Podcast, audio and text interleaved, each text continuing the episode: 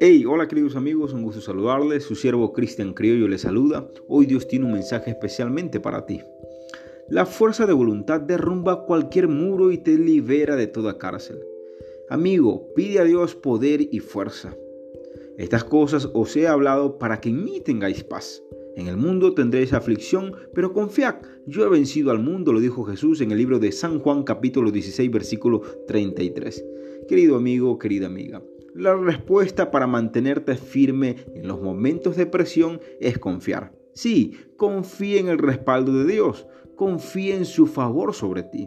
Amigo, prepárate, alístate para tus batallas, pero entiende algo, que quien te da la victoria es el Señor Jehová. Amigo, amiga, no tienes por qué desesperarte. Edifica tu fe y persiste hasta alcanzar lo que Dios te ha prometido. No te olvides, decide hoy descansar de todo afán y confiar. Él ya venció por ti. Bendiciones.